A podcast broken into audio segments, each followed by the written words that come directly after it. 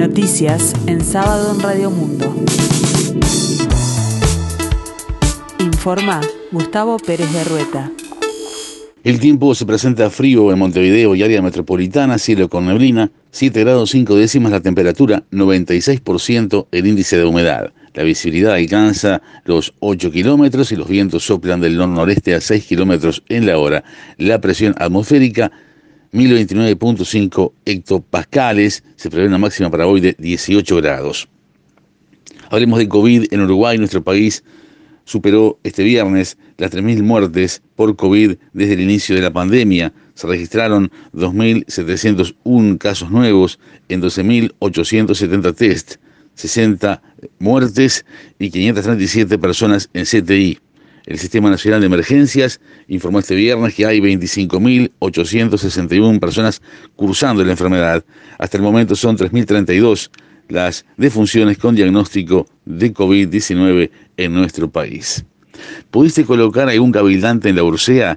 ¿Necesitas a alguien? En Cabildo hay currículum vitae para muchos perfiles, decía el mensaje que la ministra de Vivienda, Ordenamiento Territorial, Irene Moreira, escribió a la presidenta de la Ursea, Silvana Romero, quien fue designada en representación de Cabildo Abierto. Así lo informó este viernes el semanario Brecha, que también consignó la respuesta de Romero. Sí, Amaru Pereda, la señora de Martín Sodano, justo lo tratamos este martes en directorio y ahora estaban consultando cómo instrumentar el ingreso. Sodano es diputado de Cabildo Abierto. El diálogo es parte de una conversación entre ambas jerarcas en la aplicación WhatsApp. Estas oraciones fueron divulgadas porque desde el celular de Moreira se hizo una captura de pantalla y enviado a un grupo de cabildantes en la aplicación de mensajería instantánea. Según el semanario, si bien el envío podría haber sido accidental, ya que fue borrado casi de inmediato, la imagen circula hace días entre militantes y dirigentes de Cabildo Abierto. La divulgación de este diálogo provocó algunas críticas desde la oposición. Montevideo Portal consultó al diputado del Partido Socialista, Gonzalo Civila, Frente Amplio, quien inició su comentario advirtiendo que hubo un reconocimiento explícito de que esa comunicación existió entre Moreira y Romero. Se trata de una ministra y la presidenta de un servicio descentralizado. Es muy preocupante, dijo Sibila, máxime teniendo en cuenta antecedentes como los de ACE, en referencia al caso de Enrique Montaño, y otros hechos de la misma naturaleza. Este tipo de situaciones no involucran solamente integrantes del Cabildo Abierto, pero lo que queda claro es que las prácticas de la peor política tradicional dentro de este gobierno no atraviesan solo a los denominados partidos tradicionales, expresó el diputado y secretario general del Partido Socialista. El Ministerio de Industria, Energía y Minería emitió un comunicado en el que informó que el gobierno resolvió que por ahora no va a aumentar el precio de los combustibles, a pesar que sí ha subido el precio del petróleo a nivel internacional. El comunicado indica que las autoridades del Ministerio de Industria, Energía y Minería el Ministerio de Economía y Finanzas y la Oficina de Planeamiento y Presupuesto resolvieron, en acuerdo con el presidente de la República, luego de un detallado análisis de la situación económica y social, postergar por un mes más el aumento en el precio de los combustibles al público.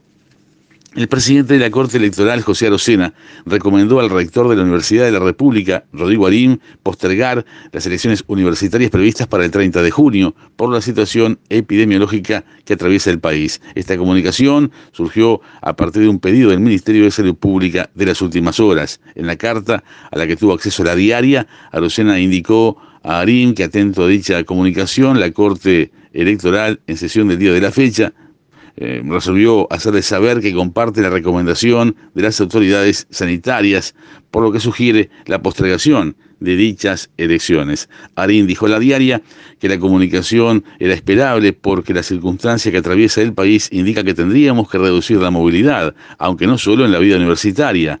La universidad ha controlado su actividad para evitar problemas sanitarios con respecto a toda actividad. A mí me parece es razonable que el país apueste a reducir la movilidad y entre ellos lo vinculado con actos electorales. Pero creo que es algo contrastante que se reduzca la actividad de esta naturaleza y no otras que están desarrollando la enfermedad en Uruguay también. Entendemos que hay una contradicción en ese respecto, indicó el rector de la Universidad de la República. En la escena deportiva, eh, decimos que y no solamente estrictamente deportivo, que los planteles más bien sanitario deportivo, los planteles masculinos de El fútbol, 15 de, de, 15 de los 16 participantes de la primera división del fútbol uruguayo. Eh, hablamos de Boston River, Cerrito, Fénix, Liverpool, Progreso, River Plate, Sudamérica, Wanderers, Villa Española, Deportivo Maldonado, Cerrito y Rentistas, eh, y Nacional, Peñarol y Cerro Largo eh, recibieron en las últimas horas en el Estadio Centenario la primera dosis de la vacuna contra el COVID-19. Queda Plaza Colonia que eh, ya estaba recibiendo en las últimas horas las 50 primeras dosis que le corresponden. En básquetbol, la accidentada Liga Uruguaya de Básquetbol Especial 2021 llega al final de su fase regular y luego deberá meterse una semana al freezer, como pidió el presidente de la República, para comenzar sus playoffs el lunes 17 de mayo. Se conocerán en la noche de hoy los cuatro mejores equipos que avanzarán directo a cuartos de final, mientras que del quinto al decimosegundo jugarán eh, series de octavos de final. Hoy, sábado 8, a las 19 horas 15 minutos, Peñarol Malvin va por BTV Plus y también a las 21.30 horas, Goes se enfrentará a Truville por la fecha 11. En la escena internacional, India registró más de 410.000 casos de coronavirus, un récord global diario que continúa preocupando al mundo, mientras la Organización Mundial del Comercio anticipó que el apoyo de Estados Unidos impulsará las negociaciones para la liberación temporal de las vacunas contra el virus. India, el segundo país con más casos acumulados de COVID-19 en el mundo y el tercero más enlutado, registró un nuevo máximo diario de casos de COVID con 414.188 positivos en la última jornada.